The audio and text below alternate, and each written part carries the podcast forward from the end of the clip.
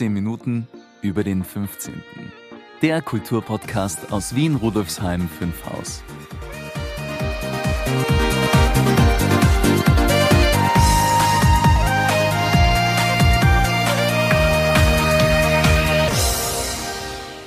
Hallo und herzlich willkommen zur 25. Folge von 15 Minuten über den 15. Mein Name ist Brigitte Neichel. Schön, dass Sie wieder eingeschaltet haben. Dieser Podcast wird Ihnen präsentiert vom Bezirksmuseum Rudolfsheim 5 Haus, dem Veranstaltungsmuseum im Herzen des 15. Bezirks. Das Museum bietet Ausstellungen, Veranstaltungen und Events für Erwachsene und Kinder und diesen Podcast. Mehr dazu finden Sie auf www.museum15.at. Ein herzliches Willkommen an meinen Co-Moderator Maurizio Giorgi. Hallo Maurizio. Hallo Brigitte, schön wieder hier zu sein, live und in Farbe, hier vor Ort im Bezirksmuseum. Auch unsere Grätzl-Korrespondentin ist wieder mit dabei. Hallo Karin. Hallo Brigitte, hallo Maurizio. Ich freue mich schon auf die heutige Folge. Einerseits, weil ich schon sehr gespannt auf das fiktive Interview mit Alfred Adler bin und andererseits, weil ich erstmals als rasende Reporterin unterwegs war, und zwar am Rheindorfgassenfest. Die Ergebnisse hören wir nach dem Interview. Darauf bin ich wiederum schon sehr gespannt, was man dir beim Fest so erzählt hat. Maurizio, du warst ja auch mit dem Mikro unterwegs. Was war denn dein Spezialauftrag? Hm, na, ich habe Statements für unsere Weihnachtsfolge aufgenommen. Letztes Mal hatten wir ja gefragt, warum Rudolfsheim 5 Haus ein schöner Ort zum Leben ist. Das war die Episode 15, falls Sie, liebe Hörerinnen, liebe Hörer, die Folge nachhören möchten. Die diesjährige Frage verraten wir natürlich noch nicht. Hören Sie doch einfach mal rein am 15.12.2020 ab 5 Uhr früh. Wollen wir jetzt das fiktive Interview mit Alfred Adler anhören? Ich bin schon neugierig. Gern, liebe Karin. Maurizio, bist du bereit? Meine Ohren sind gespitzt. Na dann, Band ab. Guten Tag, Herr Dr. Adler. Danke, dass Sie zu diesem Gespräch bereit sind, obwohl Sie ja bereits tot sind. Meinten Sie das? Ja, stimmt. Das fällt mir nicht leicht. Haben Sie Probleme mit dem Sterben? Wer nicht? Wir würden doch alle lieber leben, oder? Das mag schon sein. Aber soweit es mich betrifft, kann ich es nicht mehr ändern. Also wollen wir jetzt weitermachen, oder nicht? Natürlich, verzeihen Sie. Und den Doktor können Sie weglassen. Auf sowas lege ich keinen Wert mehr. Wie Sie wünschen. Ich komme also zur ersten Frage. Ich bitte darum. Herr Adler, Sie waren 1902 gemeinsam mit Wilhelm Stekel, Rudolf Reitler und Max Kahane Gründungsmitglied der von Sigmund Freud gegründeten Psychologischen Mittwochsgesellschaft. Fünf Jahre später publizierten sie eine bahnbrechende Studie, in der sie auf den Zusammenhang zwischen einer Minderwertigkeit der Organe und einer daraus folgenden körperlichen und psychischen Kompensation und Überkompensation hinwiesen. Mit ihren Erkenntnissen standen sie in Widerspruch zu Freud, und dies führte schließlich zum Bruch. 1912 haben sie den Verein für psychoanalytische Forschung gegründet, 1913 umbenannt in Verein für Individualpsychologie. Und so kennt und schätzt man sie auch heute noch als Begründer der Individualpsychologie. Was sind denn die Hauptpunkte Ihrer Theorie? Sie haben da ja wirklich sehr gut recherchiert. Respekt. Es freut mich auch, dass man meine Arbeit auch heute noch kennt. Welches Jahr schreiben Sie? 2020, Ihr 150. Geburtstag. Tatsächlich. Da machen Sie mir aber ein schönes Geschenk. Aber zurück zu Ihrer Frage. Was sind die Hauptpunkte meiner Theorie? Worum geht es? Ich kam zu der Erkenntnis, dass der Schlüssel zur Erfassung des Wesens des Menschen und seiner Persönlichkeit als Ganzes in der Kindheit liegt. Veränderungen sind nur möglich, wenn man die Fehler versteht, die in diesen Wurzeln gemacht wurden. Die Wurzeln liegen in der Familie, in der jedes Individuum geformt wird. Das Kind erfährt hier ein Minderwertigkeitsgefühl, ein Gefühl der Unvollkommenheit als menschliches Wesen. Aber nur wenn das Minderwertigkeitsgefühl zu stark ist, kann sich auf dem Weg der Kompensation ein neurotischer Lebensplan entwickeln. Eine wirklich vorhandene Minderwertigkeit, die übertrieben erlebt wird, kann mit einer mehr oder weniger eingebildeten Überlegenheit kompensiert werden. Menschsein heißt, ein Minderwertigkeitsgefühl zu besitzen, das ständig nach Überwindung drängt. Darf ich hier kurz einhaken? Es ist Ihr Interview. Haken Sie ein, wenn Sie es für richtig halten. Den Begriff Minderwertigkeitsgefühl oder Minderwertigkeitskomplex, der zuerst nur in der Kunst- und Literaturtheorie verwendet wurde, haben Sie als Stilbegriff für Psychologie und Psychotherapie entdeckt und als zentralen Begriff der Individualpsychologie eingeführt. Das wissen viele Menschen heutzutage nicht mehr. Wie kann man dieses Minderwertigkeitsgefühl überwinden? Das Minderwertigkeitsgefühl bedarf der Kompensation durch Hinwenden zur Gemeinschaft. Kein Individuum kann isoliert überleben. Gemeinschaft umfasst dabei sowohl eine familiäre als auch eine Struktur sozialer Bindungen. Dieses Gemeinschaftsgefühl kann sich steigern, wenn die Zugehörigkeit stärker wird. Zugehörigkeit ist aber weit mehr als nur ein Gefühl. Es ist eher die Lebensform, die Einstellung, die gesamte Identifikation mit der Gemeinschaft. Das menschliche Seelenleben ist kein Sein, sondern ein Werden. Vielleicht kann ich abschließend noch sagen, dass in der Zeit des Roten Wien rund 30 Beratungsstellen nach den Erkenntnissen ihrer Individualpsychologie gearbeitet haben, um Kindern und ihren ErzieherInnen zu zeigen, wie sich das Gefühl von Minderwertigkeit in eine positive Kraft umsetzen lässt. Viktor Frankl, Manne Sperber oder Sophie Lasersfeld zählten zu ihren SchülerInnen. Viele Menschen wissen heutzutage gar nicht, was sie alles in Bewegung gebracht haben. Mir ist nicht wichtig, dass mein Name überlebt, sondern meine Gedanken. Wir haben jetzt sehr viel über die Kindheit und die Bedeutung der Erlebnisse für das spätere Leben gesprochen. Kommen wir zu Ihrer eigenen Kindheit. Sie sind ja im heutigen 15. Bezirk, damals Rudolfsheim, geboren und haben Ihre ersten Jahre hier verbracht. Möchten Sie uns davon erzählen? Aber sicher, darüber habe ich schon lange nicht mehr gesprochen. Ich wurde am 7. Februar 1870 in einem Dorf bei Wien, dem Vorort Rudolfsheim, geboren. Welche Adresse ist es heute? Maria-Hilfer-Straße 208. Auf dem jetzigen Haus ist auch eine Gedenktafel für Sie angebracht. Ah ja, interessant. Zu meiner Zeit hieß die Straße noch Schönbrunner Straße. Na jedenfalls bestand die Fassade des Mehrfamilienhauses aus 15 kleineren Wohnungen und erstreckte sich entlang eines freien Marktplatzes. Ich wurde in eine jüdische Familie hineingeboren.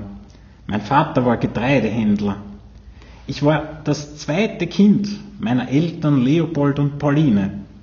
Danach folgten noch fünf weitere Geschwister. Mein älterer Bruder Siegmund war stets eine Herausforderung für mich. Obwohl oder eigentlich weil ich als Kind oft krank war. Ich litt an Rachitis, einem Stimmritzenkrampf beim Weinen und wäre mit vier Jahren fast an einer Lungenentzündung gestorben. Ich wollte mich im Rennen, Springen und Toben hervortun. Dazu hatte ich reichlich Gelegenheit. Neben unserem Haus befand sich ein brachliegendes Grundstück und ein großes Feld. Es gab kaum Fahrzeuge und die wenigen, die es doch gab, bewegten sich so langsam, dass Gefahren nahezu ausgeschlossen waren. Dieses Feld war der Treffpunkt aller Kinder der Nachbarschaft. Schon in frühem Alter wurde ich Teil eines breiten sozialen Milieus und in unseren Spielen lernten Jungen und Mädchen sich als Gleiche zu respektieren. Die meisten Leute unseres Bezirks waren ruhig, bescheiden und arm. Ich wurde oft zu ihnen eingeladen Überall war ich gern gesehen, weil ich freundlich und lebhaft war. Die nächste Erinnerung bezieht sich auf Ereignisse kurz vor meinem vierten Lebensjahr. Mein jüngerer Bruder war gerade geboren. Ich erinnere mich nur noch schwach an ihn, aber sein Tod bleibt mir unauslöschlich im Gedächtnis. Haben Ihre späteren Erkenntnisse und Arbeiten Ihre Wurzeln in den Erlebnissen Ihrer eigenen Kindheit? Das kann ich eindeutig mit Ja beantworten. Diese Entwicklung begann frühzeitig und zog sich durch mein späteres Leben. Es ist wahrscheinlich dieses Gefühl von Solidarität mit anderen, aus dem mein Verständnis für die Notwendigkeit des Kooperierens herrührte. Ein Motiv, das zum Schlüssel der Individualpsychologie geworden ist. Ebenso legte mein frühkindlicher organischer Mangel, den ich unbedingt überwinden wollte, und frühe Erlebnisse außerhalb des Familienkreises den Grundstein meiner psychischen Struktur und meiner Lebenseinstellungen. Was mich zusätzlich anspornte, war der Drang, niemals hinter meinem älteren Bruder zurückzubleiben. Wer mit meiner Lebensarbeit, der Individualpsychologie vertraut ist, sieht deutlich die Übereinstimmung zwischen den Ereignissen meiner Kindheit und den Ansichten, die ich in meinen Studien über Organminderwertigkeit 1907 und in meinem Hauptwerk über den nervösen Charakter 1912 beschrieben habe. Dann kann man also sagen, dass die Wiege der Individualpsychologie im heutigen 15. Bezirk liegt? Ja, so hat das zwar noch nie jemand formuliert, jedenfalls nicht zu meinen Lebzeiten. Aber Sie haben recht, so könnte man es sagen. Die Entstehung meines psychologischen Ansatzes ist auf diese ersten Jahre zurückzuführen. Auch mein Wunsch, Arzt zu werden, ist auf meine frühe Erfahrung mit dem Tod zurückzuführen. Der damals herbeigeholte Doktor sagte meinem Vater, man brauche sich nicht mehr um mich zu bemühen, denn es gebe keine Hoffnung mehr. Plötzlich durchfuhr mich ein furchtbarer Schrecken, und wenige Tage später Nachdem es mir wieder gut ging, fasste ich den festen Entschluss, Arzt zu werden, um mich besser gegen die Todesgefahr zu wehren und mit besseren Waffen, als sie mein Doktor hatte, gegen den Tod zu kämpfen. Es waren aber nicht so sehr meine Kindheitserfahrungen selbst, die wichtig waren, vielmehr die Art und Weise, wie ich sie bewertete und mir zu eigen machte. Wir kommen nun schon zum Schluss Gibt es noch ein besonderes Erlebnis, vielleicht ein heiteres, das Sie mit Ihren ersten Jahren im damaligen Rudolfsheim verbinden? Puh, lassen Sie mich kurz überlegen. Da war doch etwas mit einem Lied, das ich gesungen habe. Ja, jetzt fällt es mir wieder ein. Ich war etwa drei Jahre alt. Meine Eltern ließen meinen Bruder Siegmund und mich für einige Tage unter der Obhut eines Kindermädchens als sie zurückkamen, trat ich ihnen einen Schlager singend entgegen, dessen Text und Melodie mir noch heute vertraut ist. Das Lied drehte sich um eine Frau, die erklärte, sie könne kein Hühnerfleisch essen, weil das Schlachten ihres Hühnchens ihre Gefühle verletze. Darauf fragte der Sänger, wie sie so ein weiches Herz haben könne, wo sie sich doch nichts daraus mache, dem Ehemann einen Blumentopf an den Kopf zu werfen.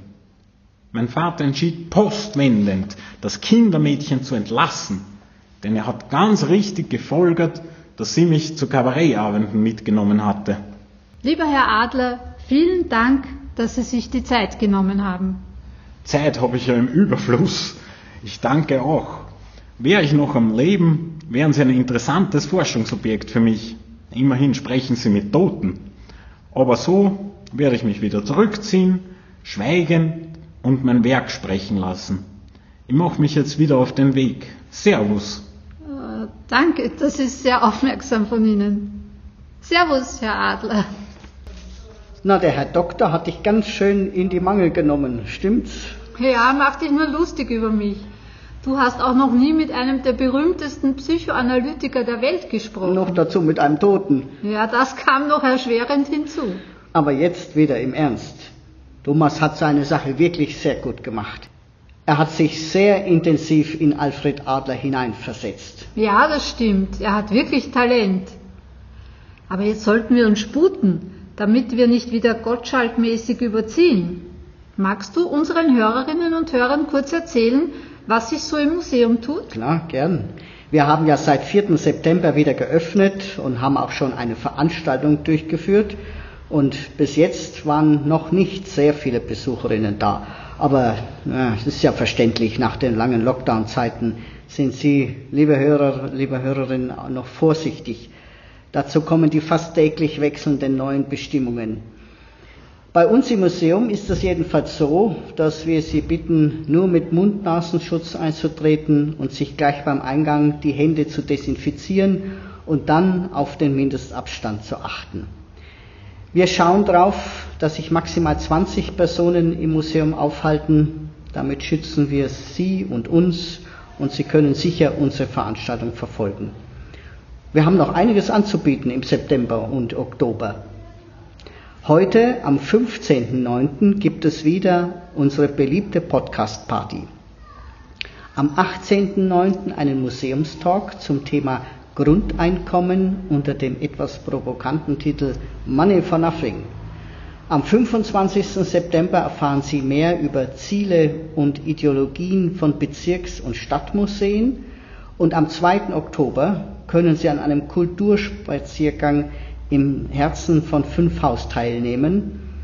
Und am 9. Oktober schließlich erfahren Sie interessante Details aus dem Leben und Wirken von einigen ehemaligen Bürgermeistern aus Fünfhaus, Sechshaus und Rudolfsheim.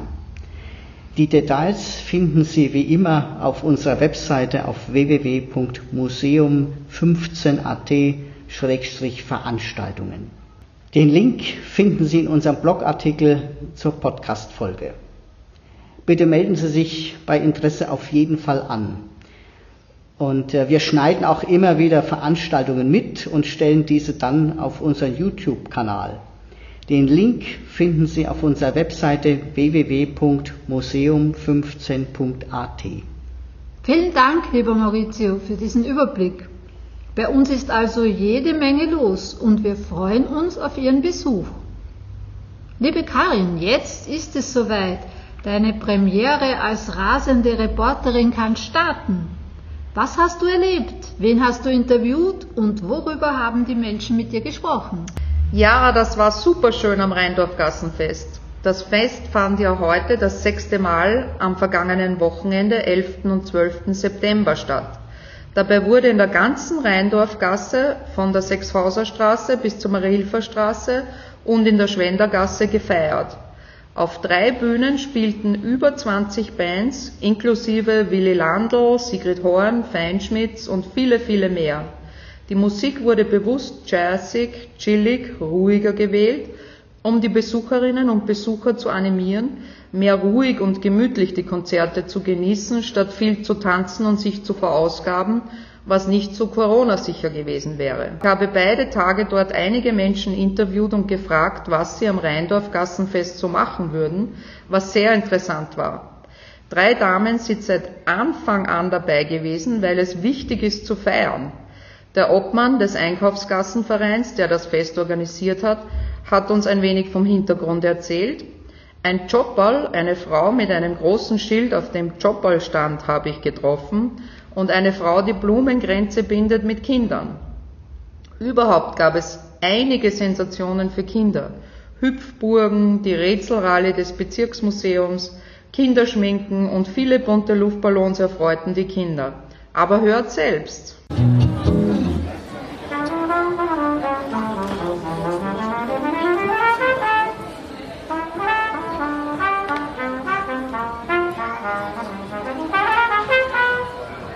Also wir fühlen uns jetzt hier super, weil viele Leute von uns sind da und es ist ein schöner Tag und okay. es ist eine tolle Veranstaltung. Oh, du bist am Rheindorf-Gassenfest, wie taugt's da? Ja, sehr schön. Ich bin keine fünf Minuten da und ich finde es super. wie gefällt's dir da? Super gefällt's mir. Okay. Und was hast du schon alles gesehen? Ich war schon oben bei der Tarab-Bühne, dann habe ich einen Auftritt von einer Freundin von mir auf der äh, Bühne bei der Kirche gesehen und gleich freue ich mich auf Feinschmitz. Und warst du schon öfter am Rheindorf-Gassenfest? Ja, vor allem früher, weil ich im 15. Bezirk gewohnt habe. Oh, wo hast du gewohnt? Äh, gleich daneben in der Ansteingasse. Oh, super. Genau. Das heißt, du liebst den 15. Ich Bezirk. liebe den 15. Bezirk, ja. Ja, hallo, du bist da am Rheindorf-Gossenfest. Ich sehe dich gerade Blumen binden. Was machst du da? Wir machen einen Blumenhaarkranz und Blumenarmband-Workshop mit Mira Flores. Und Mira Flores ist ein neues Blumengeschäft auf der äußeren Mariehöfer-Straße. Und das haben wir gemeinsam mit Gotha Coffee gemacht. Sind Sie schon öfter gewesen am Fest? Sehr lange, weil ich wohne gleich da mein ganzes Leben schon in der Gossen. Seit ich geboren bin, ja. Was machst du da?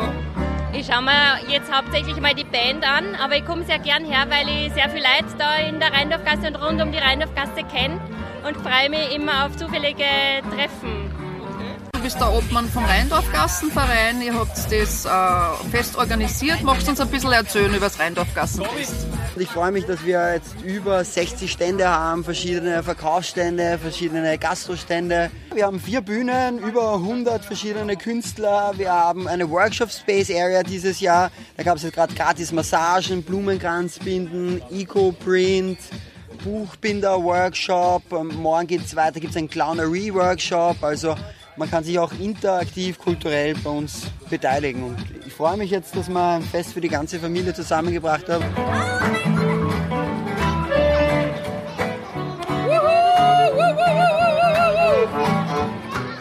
Ja, spannend, Karin. Jetzt haben wir ja nur einige O-Töne gehört und das ist ja eigentlich ein bisschen schade. Deshalb haben wir jetzt gerade spontan beschlossen, dass wir die gesamten Interviews auf YouTube hochstellen als Video.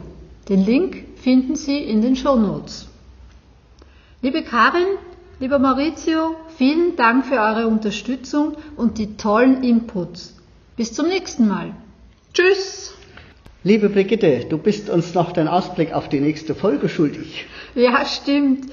In der nächsten Folge wird es wieder eine Audiokollage geben. Und zwar zu unserem Projekt Erinnerungen für die Zukunft. Wir befragen dazu zurzeit Menschen aus Rudolfsheim 5 Haus über ihre Erlebnisse und Erinnerungen zum Thema Freizeit und speziell zu Kinos. Mehr wird noch nicht verraten. Ja, liebe Hörerin, lieber Hörer, Rudolfsheim 5 Haus hat viel zu bieten. Machen wir was draus, gemeinsam. Wenn Sie Ihr Wissen über die Geschichte des 15. Bezirks erweitern möchten, wenn Sie kulturelle und gesellschaftspolitische Themen schätzen, wenn Sie gespannt auf interessante Menschen und Themen aus Vergangenheit und Gegenwart im 15. Bezirk sind, dann sind Sie bei uns richtig. Besuchen Sie unsere Ausstellungen und Veranstaltungen im Museum, verfolgen Sie unsere Aktivitäten auf unserer Webseite, unserem Blog, unserem YouTube-Kanal und auf Facebook, Instagram und Co. Infos und Links finden Sie in den Show Notes. Wir sind auch gespannt auf Ihre Kommentare und Anregungen. Ich freue mich auf die nächsten spannenden 15 Minuten bei 15 Minuten über den 15. und verabschiede mich mit der anregenden Musik von Nigora und der berauschenden Stimme von Michael Stahl. Auf Wiederhören. Ich wünsche Ihnen einen wunderschönen Tag. Ihre Brigitte Neichel.